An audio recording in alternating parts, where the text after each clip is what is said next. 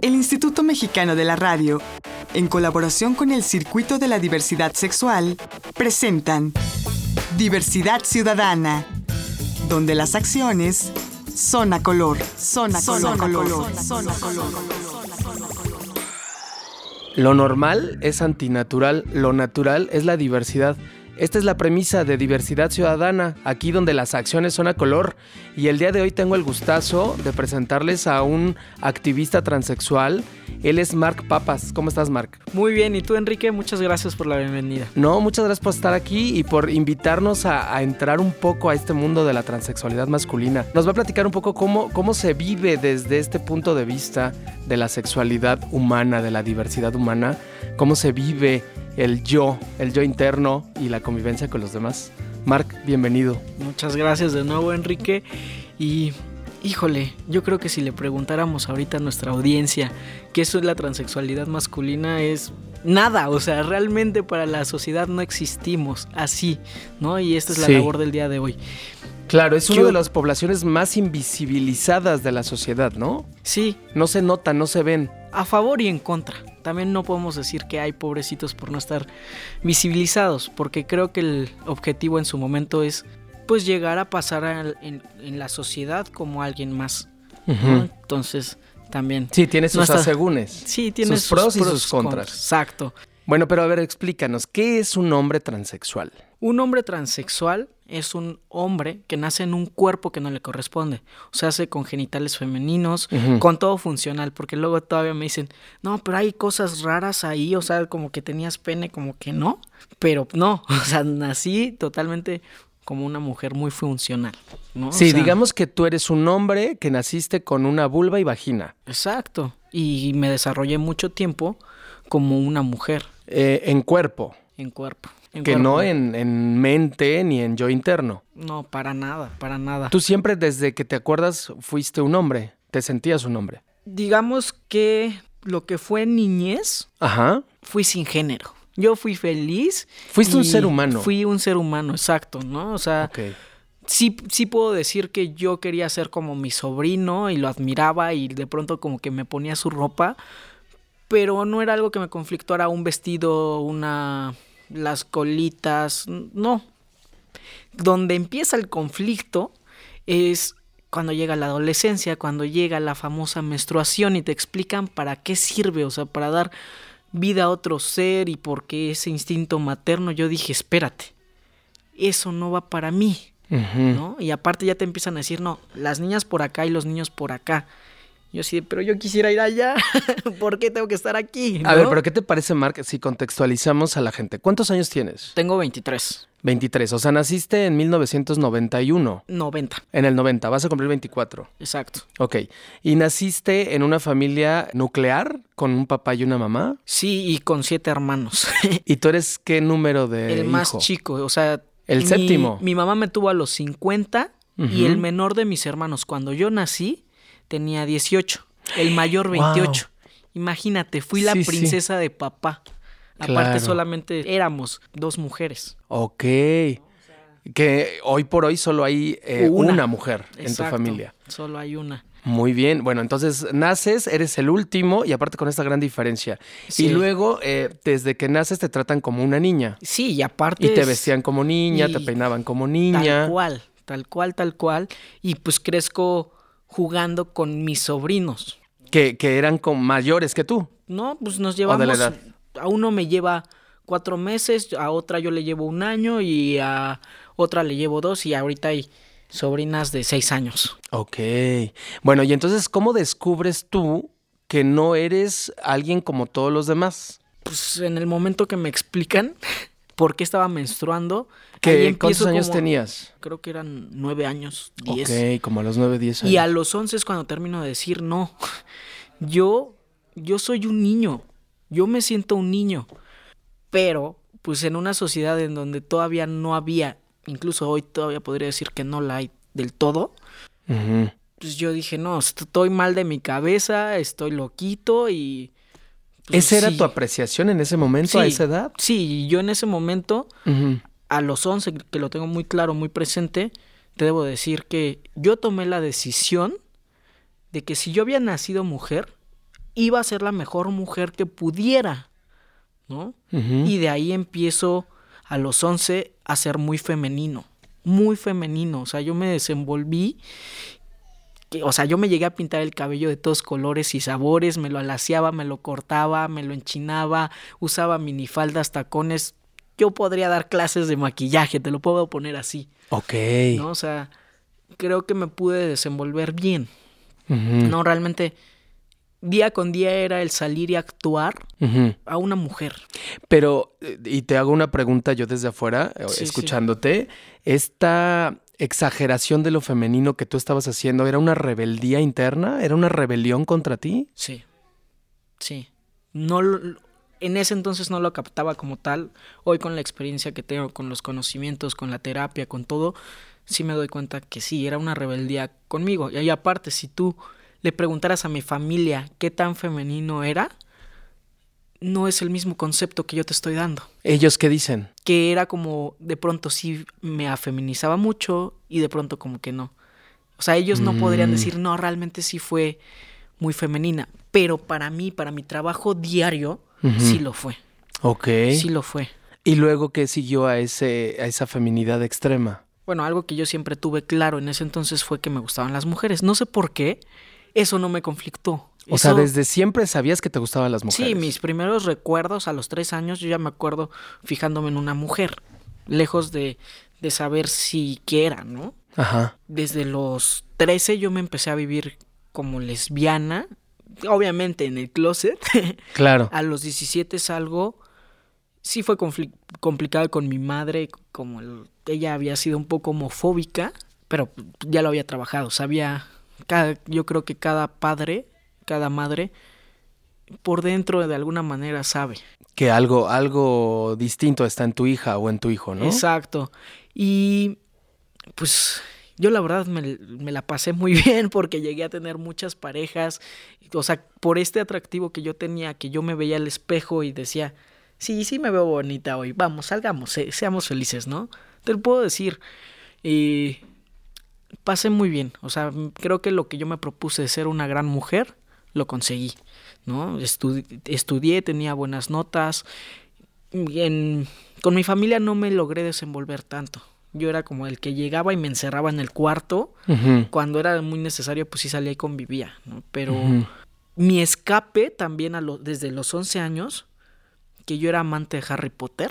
Porque Ajá. yo, o sea, yo soñaba, ¿no? Yo soñaba con el rollo de, la, no, va a haber una pócima que a mí me cambie y que me haga hombre. Y, y va a haber a un hechizo que me va a quitar estas boobies que tengo, ¿no? Hoy en día, O sea que conociendo... aunque tú vivieras tu feminidad extrema, como lo hemos llamado aquí en la entrevista, o, o muy, muy, muy eh, avanzada, tú por dentro seguías sintiendo que eras un hombre. sí, Y sí. querías seguir siendo un hombre. Sí, y te lo puedo decir, desde los 11 años hasta más o menos los 19, Ajá. yo todos y cada uno de los días me metía a foros de Harry Potter en donde la gente conocía a un Mark Papas, en donde yo tuve amigos, o sea, donde la personalidad que tengo hoy no la desarrollé hace dos años que yo pues, hice mi cambio, tu, tu resignación mi reasignación, mi sexo tratamiento. genérica. Ajá. Ok.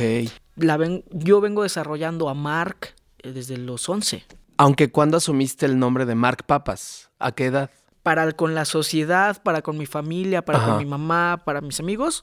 El 30 de diciembre del 2011 yo salí diciendo, hoy soy Mark Papas. O sea, hasta que concluiste tu proceso de resignación sexogenérica? No, No. ¿Cuándo no, lo no, empezaste? Ahí empezó. Ah, cuando lo empezaste. Yo para octubre del 2011, Ajá. cuando veo una foto mía, digo, oye, espérate, ¿qué estás haciendo? Le has, le has vendido la imagen a alguien, a la sociedad de alguien que no eres. Y tú te la has creído. En ese momento yo empiezo a sentir un vacío que me llevó a una depresión, quise hacer tonterías, tuve dos ángeles, dos amistades que evitaron que yo hiciera eso. ¿Te querías suicidar? Sí. Y de ahí una amiga me dijo, oye, no, no, no estás ni loco ni mal porque me sacó la sopa. me sacó la sopa. Yo hasta los 21 años a nadie le había dicho cómo me sentía. Absolutamente a nadie. A nadie. A pesar de que yo día con día me metía como Mark, pues ellos sabían que era Mark. Pero en el, en el ciberespacio. En el ciberespacio. En anónimo. En anónimo. Pero hasta los 21 años yo le vengo a decir a una amiga, ella me dice, mira, no estás loco, no estás mal, no es antinatural.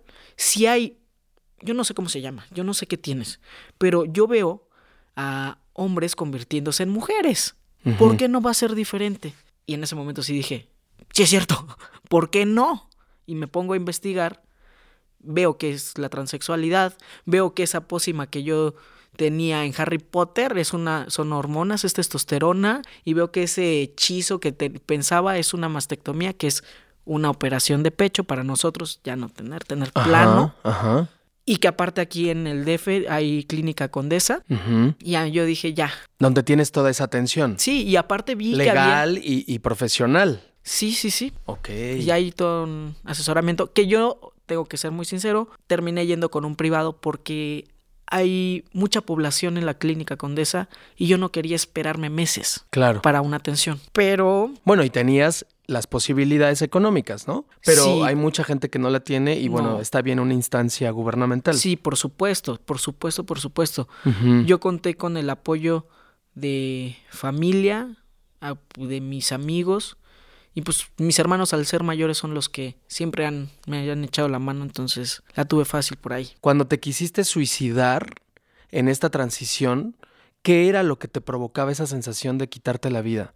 La, el que el saberte diferente, el sentirte rechazado, eh, ¿qué era lo que te provocaba esta necesidad? La sensación de vacío, de poder haber tenido una gran familia, de haber podido relacionarme muy bien con, con, las chavas, de tener una carrera e ir muy bien y que todo, con todo y eso sintiera un vacío. Ahora comprendo que ese vacío era algo tan sencillo de que no estaba siendo yo. Estabas viviendo una vida ajena. Ajena, era una actuación.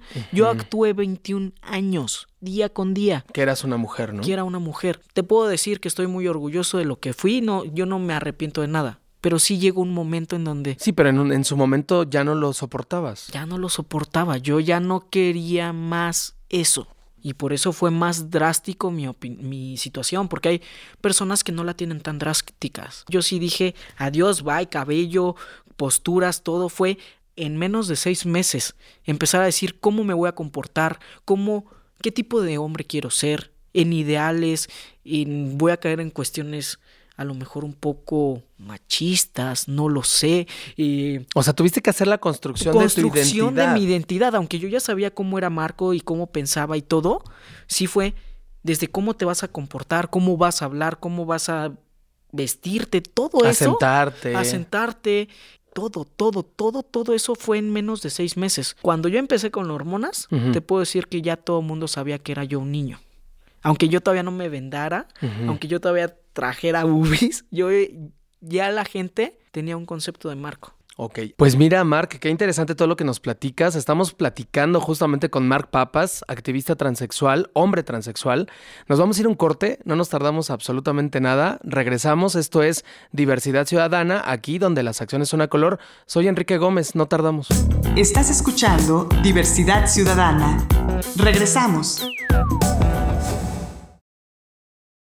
Estás escuchando Diversidad Ciudadana. Continuamos. Estamos de vuelta aquí en Diversidad Ciudadana, donde las acciones son a color. Soy Enrique Gómez y tenemos aquí en cabina a Mark Papas, activista transexual. Él es un hombre transexual y nos está platicando justamente qué es ser un hombre transexual, cómo vives, cómo, cómo creciste, cómo convives con la sociedad. Mark, nos decías, entonces hasta los 21 años es cuando asumes ya eh, de manera frontal y pública tu transexualidad. Y es cuando empiezas todo a, llenarte de información y a entender qué es la transexualidad y cómo lo puedes vivir. Pero dime algo, ¿por qué escoges este nombre de Mark Papas? ¿De dónde sale? Mark porque desde que yo entré a los foros dije Mark. Realmente no hay un fondo ahí. ¿Te sentías Mark siempre? Mark, siempre fui Mark. ¿Por qué? ¿Quién sabe? Y el Papas porque tengo un apellido muy largo y que todo el mundo termina diciéndome Papas. Entonces, esa es como la imagen pública. Pero aparte de papas, con doble P, ¿no? Sí, al abreviar el apellido queda como Papas con... digamos que es Pap y luego Paz, ¿no? Ajá. Sí, o sea, igual por si a alguien le interesa, pues, sí pueden buscarme en Facebook, no tengo ningún problema. Es ¿Cómo estás en Facebook? M-A-R-C-K-P-A-P-P-A-S. Ok. Ahí me pueden ubicar. Tengo una pequeña página, pero realmente casi no la ocupo. Prometo ya hacerlo. Y sí está el Face, abierto a, a la gente que quiera conocer un poco más de esto, ¿no? Muy bien. Bueno, entonces a los 21 años te atreves a asumir tu transexualidad Sí. masculina. Sí, sí, sí. Y ¿Y qué ocurre? ¿Terminas con, con- con esta feminidad extrema que estabas viviendo? sí, sí, sí, sí. ¿La cortas de raíz o es una transición, eh, digamos, moderada? ¿Cómo la vives? Drástica, drástica. Porque después de, de ese episodio feo en la vida y que descubro que sí hay un cambio. Porque creo- quiero que quede algo muy claro. Yo intenté cambiar mi cerebro. Yo intenté decir sí voy a ser una mujer. Pero el cerebro hoy en día no se puede cambiar. No puedes cambiar quién eres. ¿Y cómo intentaste cambiarlo? ¿Con pura voluntad o en alguna terapia? En algún... No, con pura voluntad. Realmente, pues te digo, fue todo muy interno, ¿no? Sí. Pero cuando yo descubrí que sí se puede cambiar un cuerpo, dije, ya no tengo nada que perder. Hace unos mi- días quería hacer algo, una tontería. Entonces ahora tengo mucho que ganar. Entonces, para atrás ni para agarrar vuelo. Entonces, literal, agarré, me corté el cabello, mi mamá empezó a hacer preguntas y le dije, me dice, ¿qué? ¿Te quieres volver un niño? ¿Qué crees, mamá? Que sí, ¿no? Y ya fue a hablar con mi papá, con mi mamá por separado y con cada uno de mis hermanos. ¿Y cómo reaccionaron? Todos me apoyaron, todos me apoyaron porque creo que mi clave ahí fue que yo no pedí permiso. Yo les dije, yo los quiero, por ustedes en parte he vivido como he vivido. Me gustaría contar con su presencia en esta nueva etapa de mi vida. Si no, lo puedo entender, pero esta es mi idea. Esto es lo que voy a hacer. Conté con la suerte. No todos tienen esta misma suerte, Enrique, tengo que confesarlo. Hay familias que abandonan, hay familias que pegan, que, que insultan, que bla, bla, bla. Tuve una buena suerte y desde ahí fue cambiar, ah, literal, mi closet agarré, saqué toda la ropa y mis hermanos, en la medida que yo iba tirando ropa, ellos iban llenando la ropa con sus camisas, con sus Wow. pantalones, entre- así me fui adaptando, ¿no? Muy y bien. pues imagínate, de la escuela igual salí en noviembre como Ale y entro en febrero como Marco. O sea, yo ya había hablado con mi tutor. ¿Y de qué, de qué grado escolar a cuál pasabas? Híjole, ya ahorita no me acuerdo, pero creo ¿Creo que, era la pasaba. preparatoria o la no, o sea, yo ya estaba en la universidad. ¿Qué Estaba- estudiaste? Estoy en la FESA Catlán. Igual en el tutor me dijo, la primer persona que a ti te discrimine aquí, desde intendente o alto directivo, tú vienes y me dices, tú debes aquí tener las puertas abiertas. Y literal, yo tuve un apoyo en la escuela, lo tengo a la fecha, de todo mundo. Obviamente, sé que hay gente hablando al- atrás, pero no ha sido que haya algo que haya conflictado mi vida. Claro. Si tú me preguntas, que seguramente te vi la cara, si yo tuve algún tipo de discriminación escolar, no, Enrique. O Creo sea, que eres de esos suertudos que no tuviste discriminación familiar ni escolar. no, yo creo que influye mucho la actitud. Sí, como ¿No? dices, ah, me parece importante rescatar esto. No pides permiso para existir. Exacto. O sea, no, no, no ruegas eh, igualdad, no clamas un buen trato, te lo ejerces, te lo provocas, ¿no? Pues sí, como cualquier ser humano, tú eres como eres y ya. Y mereces ¿no? el respeto de todas y de todos. Y buscando siempre, ojo, también el respeto para el prójimo. Claro. Yo nunca he impuesto que me digan o me traten de tal manera. Yo les pedía, oye, por favor, o sea, estoy haciendo un cambio, porfa, llámame Marco. Sí, porque la gente se quedaba con el ale todavía. Sí, y, y bueno, todavía yo también en mi nombre voy a conservar el ale, pero, pero si era el, bueno, échame la mano, yo Ajá. te entiendo. A los 21, cuando decides entrarle a- abiertamente a tu transexualidad masculina, ¿qué, qué pasa? Eh, Vas a, ya, ya investigas eh, todo lo que es la transexualidad masculina, aprendes el, el término, cómo sienten, cómo viven, etcétera. ¿Qué haces? ¿Acudes a alguna instancia? Sí, acudí a la clínica Condesa y te digo, yo vi que, que me iban a tardar y tenía la posibilidad económica. Dije, no, ya. Me voy ya por mi cuenta. Me voy por mi cuenta. O sea, vamos a agarrarlo rápido, ¿no? ¿Y agarraste a que a un médico? a un especialista a un endo- endocrinólogo, que es con quien nosotros tenemos que ir para que primero se haga un estudio hormonal, para que veamos los niveles, o sea, saber de dónde partimos, para qué niveles queremos llegar en cuestiones hormonales. ¿Y él qué te hizo una evaluación? Sí, estudios hormonales. ¿Cuánto Estudios tiempo tardaste en estudios? Pues Fue, fue rápido, fueron en 15 días yo ya tenía mis estudios. ¿Y, y qué te dijo después de esos 15 días el médico? ¿Cuál fue su veredicto? Para él ya no estaba en duda porque yo llegué con esa decisión, o sea, no me hizo como un estudio tal de no a ver si queda duda, no, O ya sea, no eres había un duda. hombre transexual Sí. y hay que hacerte el procedimiento Exacto, de reasignación sexogenérica. exacto. Y lo empezaste. Y lo empecé, lo em- o sea, fue en noviembre del 2012 en donde yo ya me empiezo a desenvolver como tal. Para julio yo ya empiezo con mis hormonas. Ok, siete meses después. Siete meses después, que también lo hice, fueron siete meses, ¿por qué? Porque también pensé en mi familia. Tenía que también mi familia como caerles el 20 y todo. Sí, ahí Ok, dije, ok, sí, los fuiste preparando, ¿no? los fui pre- ¿Y- preparando. ¿Y, cómo reaccionaste ante este, este procedimiento hormonal? ¿Cómo Híjole. reaccionaste? ¿Cambió en ti? ¿Qué cambió en ti? ¿El cuerpo, la mente? todo, todo, todo, todo, todo, todo, porque finalmente al, al haber nacido mujer, pues sí era como más sentimental, pensaba más las cosas, y cuando entran las hormonas, es una revolución, es una revolución, vives una segunda adolescencia, y ahora una segunda adolescencia masculina. Imagínate, Enrique, lo que tú viviste de los 12 años hasta cuánto llega la, la adolescencia, a los 19, Ujú. al, incluso algunos 21, Ujú. todo eso vívelo en un año. Y ahora como hombre. Y ahora no como, como hombre. mujer. Y ahora empieza a empiezas a, a- a enojarte. Yo te puedo decir que también me deprimí. Mi mamá me decía, oye, esto era para que no te deprimieras y te deprimes.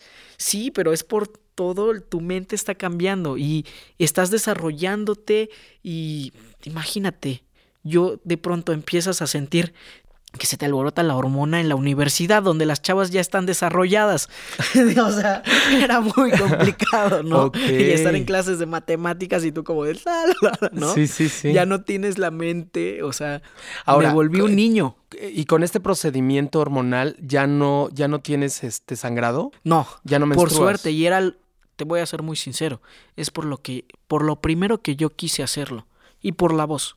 Ok. Y bueno, los- pero aparte, eh, le digo, el público no te está viendo, pero yo que te veo tienes barba y eres un niño, Sí. ¿no? Hasta corpulento. Sí, ya, por, por fin ando en el gimnasio y ya, ya me operé también.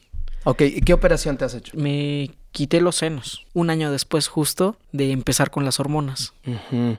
Ok, ahora, lo que sí es más complicado es el tema del pene y los testículos, ¿no? He, he leído por ahí que sí ya hay quien lo logra eh, en, algún, en alguna cirugía. ¿En Hay- México existe esa posibilidad? Mira, sí hay varias operaciones, en México sí las hay, pero hasta donde yo he investigado, donde yo he podido conocer, va a ser algo meramente estético, Enrique. Meramente estético. Y por algo estético, rechazar la sensibilidad que hoy en día tengo, no gracias.